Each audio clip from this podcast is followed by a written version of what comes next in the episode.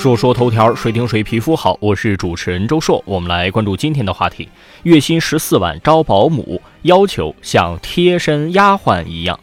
最近有一则上海太太月薪十四万招保姆的微信朋友圈截图，在社交平台上热传。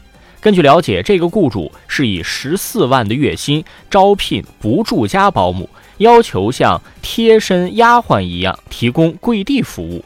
同时还包括身高需要达到一米六五以上，体重一百一十斤以下，高中以上学历，会唱歌跳舞等多种要求。随后有媒体记者以招聘保姆的名义询问了这个广告内容的相关情况，家政公司说属实，而且已经招到了两名保姆。有钱人还是挺会玩的呀，而且也完全不避讳公开谈论自己的需求。我就是要招对我忠心耿耿、完全执行的丫鬟。你要跟我谈什么劳动者权益保障？对不起，有的是人来应聘。想要站着在我这儿把钱挣了，那不可能。当然，从人格尊严角度出发，确实这种所谓的招聘要求会产生争议。要知道，丫鬟这个称呼在身份上属于人下人，古代的丫鬟都属于奴仆范畴，属于富家大户的财产。放到现代劳资关系当中，这个字眼儿就格外让人不舒服。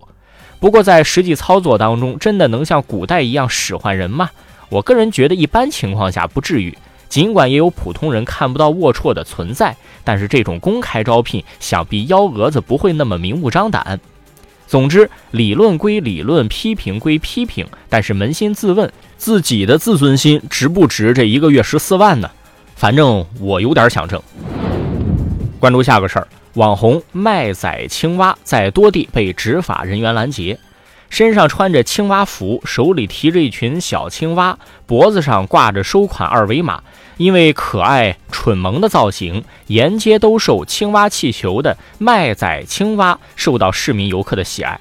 不是生活所迫，谁会忍心卖儿卖女啊？卖仔青蛙这些玩梗的趣味，让不少都市人产生共鸣。但是在麦崽青蛙出圈以后呢，也暴露出了经营合法合规性的问题，时常被一些地方的执法人员驱赶和整治。最近在上海街头，一只卖仔青蛙被城管拦截，还无奈当众褪去了蛙皮。相关视频在网上热传，引发了大量讨论。卖仔青蛙到底做错了什么呢？不少地方的城管回应说，这个现象实际上还是在兜售玩具。比如上海就回应说了。个人和单位禁止擅自在公共场所设摊经营、兜售物品，会对这种现象做柔性执法。第一，卖仔青蛙摆摊了吗？似乎是没有吧？有没有扰乱公共环境呢？我个人理解，似乎跟商超附近穿着玩偶服招来顾客的人偶没有太大区别，甚至他给过路的群众提供了乐趣。所以，相关执法部门一厢情愿地认为对群众产生了不良影响，不如多去街上听听群众的呼声，再做决定不迟。第二，穿玩偶服不能上街吗？似乎也没有类似规定。第三，看视频，上海说的这个所谓柔性执法，可能最后处理结果不严重啊，叫做柔，但抓人的时候。一群人像是捕猎一样去追杀一只青蛙，把青蛙控制住以后，还大吼说：“衣服脱掉，二维码放口袋里，每天在这里像什么东西？”这似乎不怎么柔。第四，对于明显扰乱社会秩序的经营行为，无序摆摊儿啊，确实应该严格规范，否则占道经营或者影响交通顺畅，让市容市貌受到严重影响，那当然是不允许的。第五，不妨尝试把执法变成引导。